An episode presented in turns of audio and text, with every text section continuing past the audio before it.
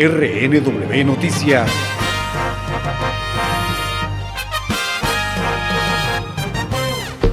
En Estados Unidos, el presidente Donald Trump y la presidenta de la Cámara de Representantes, la demócrata Nancy Pelosi, protagonizaron un duelo de gestos durante el discurso del Estado de la Unión del presidente la noche del martes 4 de febrero. El primero fue el mandatario estadounidense. A su llegada rompió con la tradición de saludar al líder de la mayoría en la Cámara de Representantes y dejó con la mano extendida a Nancy Pelosi, quien promoviera su juicio político.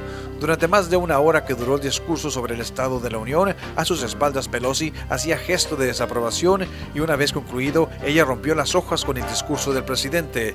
Pelosi, en declaraciones a la salida del Capitolio, explicaría a medios que era la reacción más cortés, ya que no encontró una sola afirmación verdadera. Se referiría al desplante cuestionada por un reportero mientras caminaba, diciendo, los demócratas nunca dejan de extender la mano de la amistad para lograr que las tareas se realicen por el pueblo.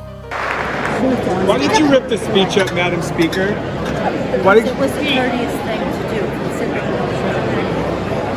Because it was a manifesto of mistruths. And, and what, what do you think about him not shaking your hand?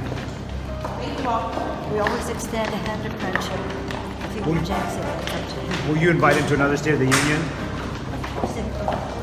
hopefully not. I'm expecting another president. He wins. Nine months from today.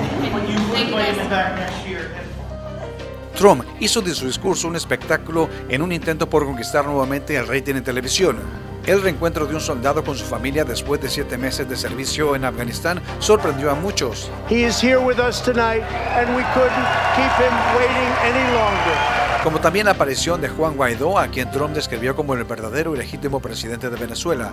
Donald Trump también insistió en su dura postura sobre la política migratoria.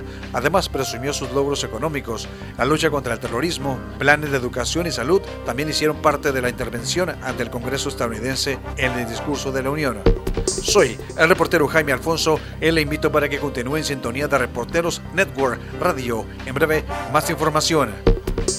RNW Noticias.